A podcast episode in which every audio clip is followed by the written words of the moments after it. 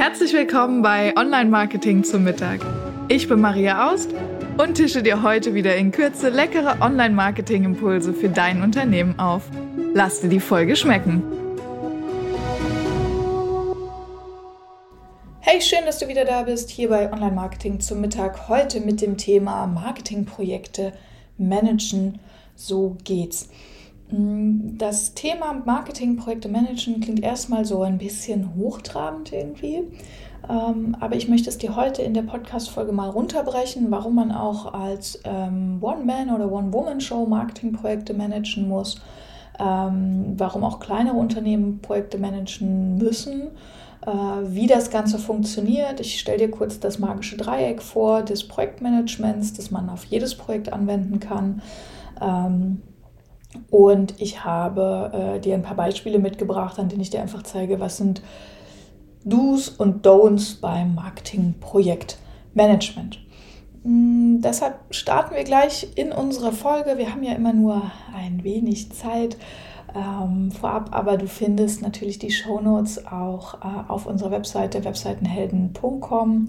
Ähm, da hast du alles auch nochmal zum Nachlesen sowie weiterführende Links. Und jetzt starten wir rein mit dem Thema Projektmanagement im Marketing.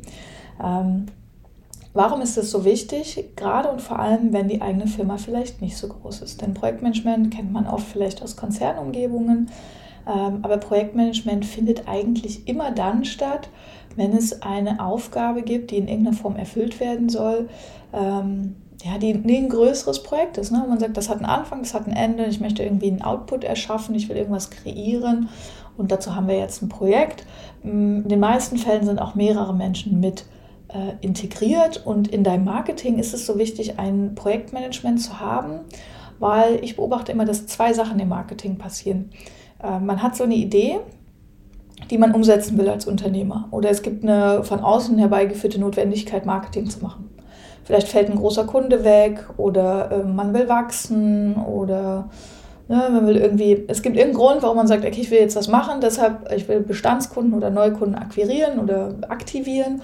Und dann heißt es, okay, jetzt müssen wir Marketing machen. So, und dann wird sich überlegt, wir machen jetzt im Marketing das, das oder das. Und ähm, dann gibt es immer zwei Dinge, die passieren. Äh, entweder das Projekt versandet direkt schon an dieser Stelle, weil es dann heißt, ja, das müssten wir mal machen, aber wir haben keine Zeit, weil Tagesgeschäft.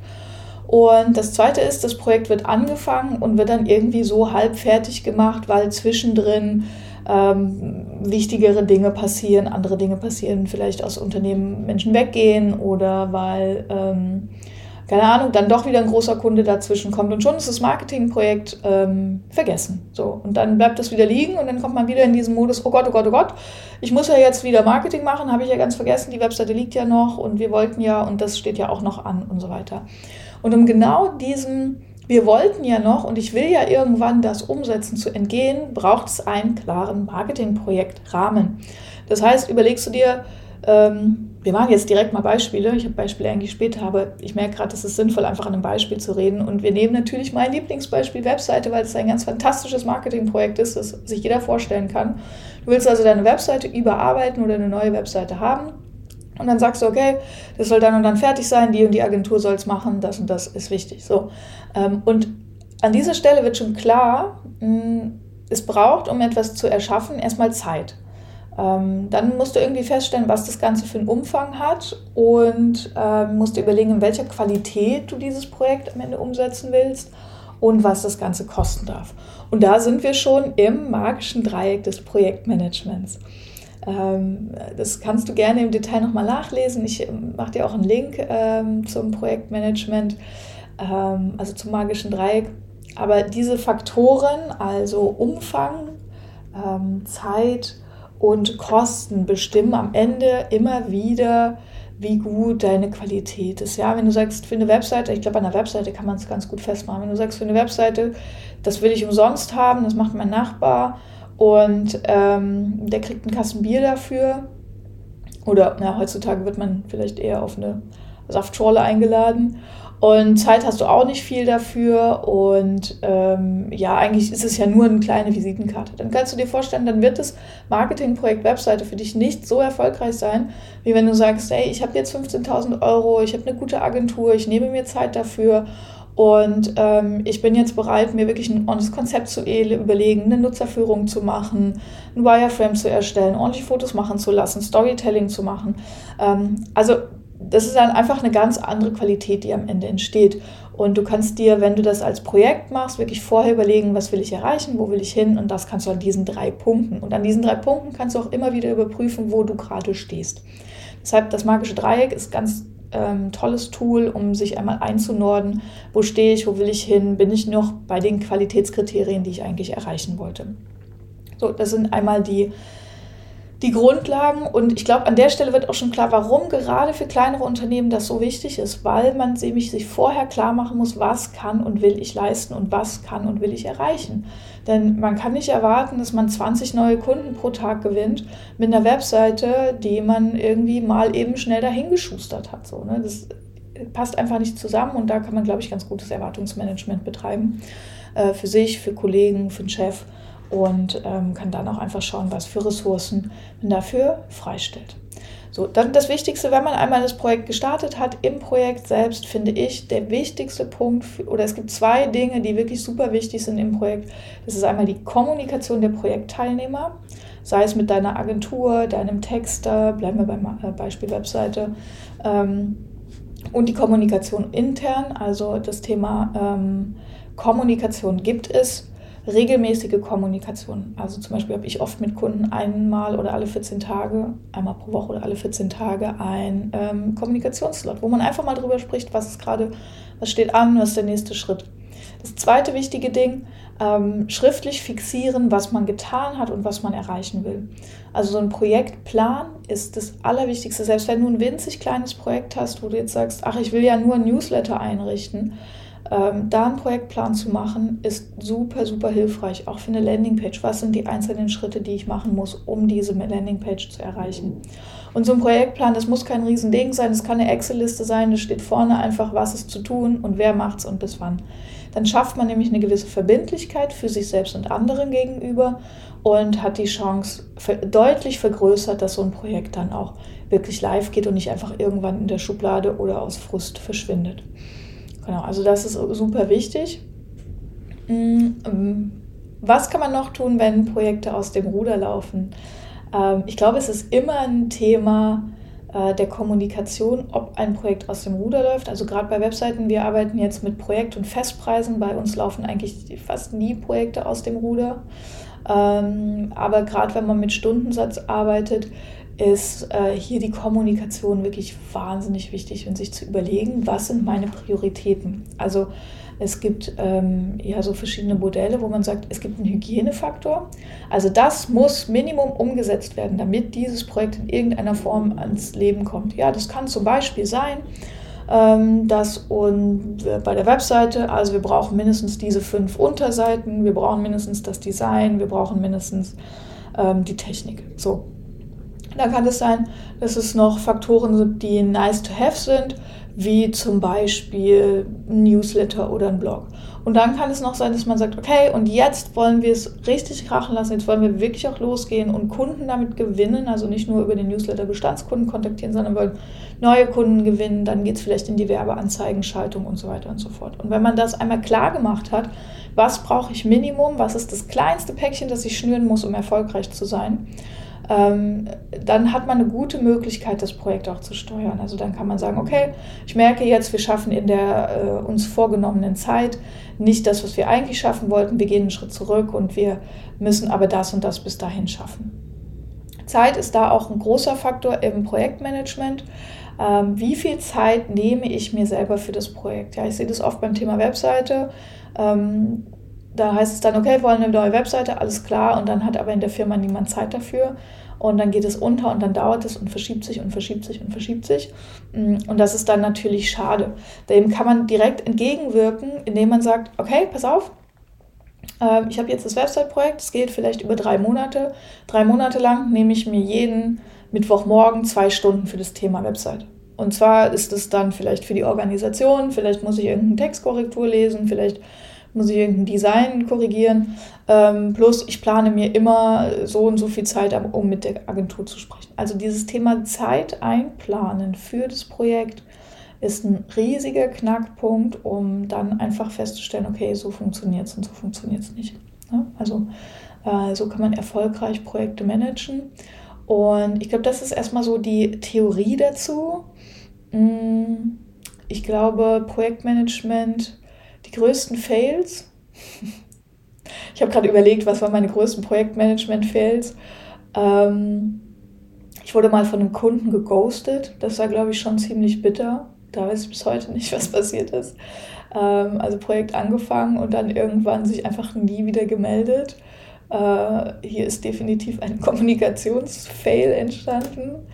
Ähm, ich habe auch mal einmal eine Webseite gestaltet ähm, mit der Marketingmanagerin des Unternehmens und die waren alle super happy. Das komplette Marketing-Team fand es mega gut.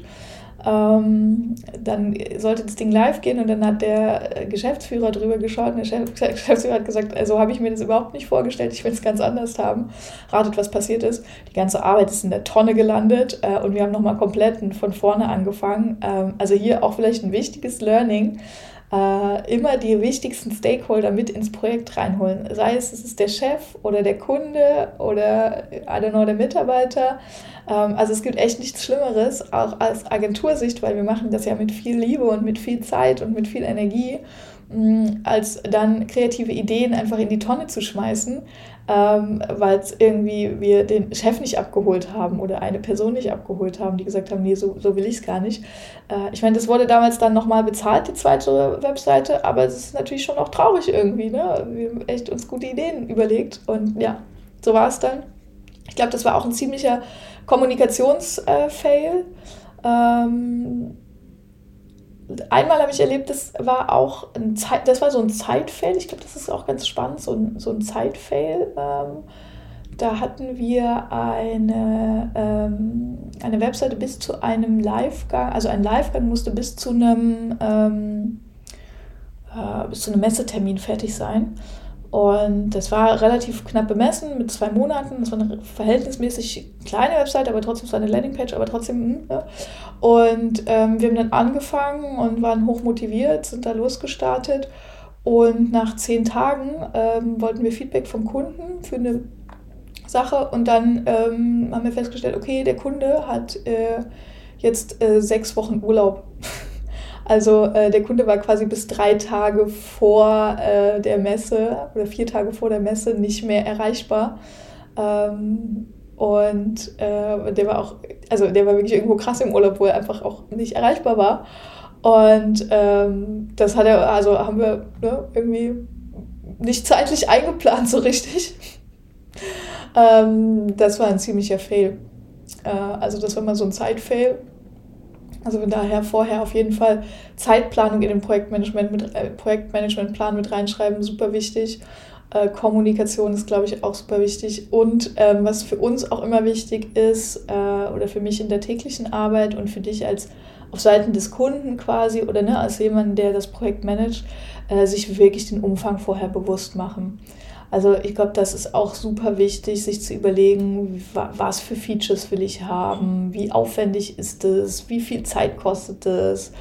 Äh, also dieser Umfang, was am Ende für eine Funktion und so in so einem Lastenheft runterzuschreiben oder in einem Angebot wirklich aufgelistet zu haben, je nachdem, ob man das Projekt jetzt selber macht oder von extern jemanden hat, das ist auch super, super wichtig. Sonst ähm, läuft man da schnell aus dem Ruder und merkt, oh, ich brauche ja das noch, oh, ich brauche das noch. Gerade bei Softwaregeschichten ist es ganz oft so, dass man so eine Vorstellung hat, ach, du, der Klassiker, wir machen jetzt eine App. So, ja.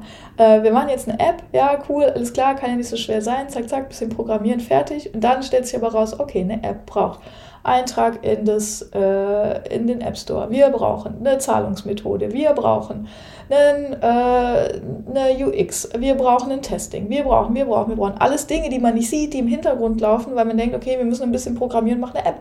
Aber das ist es halt nicht. Es ist noch ganz viel im Hintergrund. Und diesen Umfang vorher schon irgendwie abzuchecken, zum Beispiel Best Practice, indem man mit jemandem spricht, der schon mal eine App programmiert hat. Ja, der sagt hat, ich habe schon mal eine App für meine Firma gemacht. Oder ich war jetzt gerade im Relaunch. Oder ähm, der Website oder ich habe jetzt ein Newsletter-System aufgesetzt oder ich habe schon ähm, einen Social-Media-Kanal. Auch Social Media ist übrigens Projekt, ne? wenn du sagst, LinkedIn soll jetzt, keine Ahnung, ein Jahr lang regelmäßig, ich darüber versuche, Kunden gewinnen, ist ein Projekt, ist ein Marketing-Projekt. Ähm, das sind so klassische Projekte, äh, auch wenn du sagst, äh, Point-of-Sale-Projekte, ja, also wenn du jetzt offline gehst.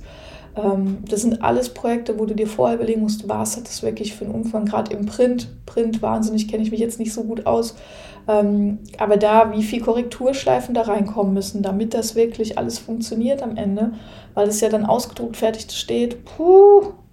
Ähm, genau, also da vorher den Umfang checken und damit sind wir quasi wieder beim magischen Dreieck, äh, wo man Dinge falsch machen kann, sind immer bei Zeit, Umfang und Kosten.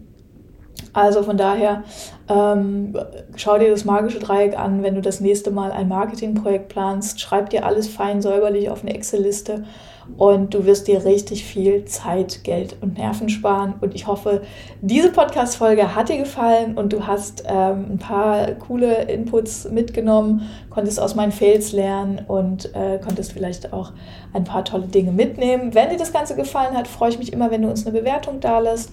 Wenn du mit mir ins Gespräch gehen willst über Marketingprojekte, dann sehr gerne äh, per E-Mail info at webseitenhelden.com und wenn du Lust hast, mal als Gesprächspartner in den Podcast zu kommen, dann freue ich mich auch darüber. Auch da schreib mir gern eine E-Mail an info@webseitenhelden.com und dann finden wir gerne einen Gesprächstermin. Also, bis dahin in diesem Sinne wünsche ich dir einen wunderschönen Wochenstart.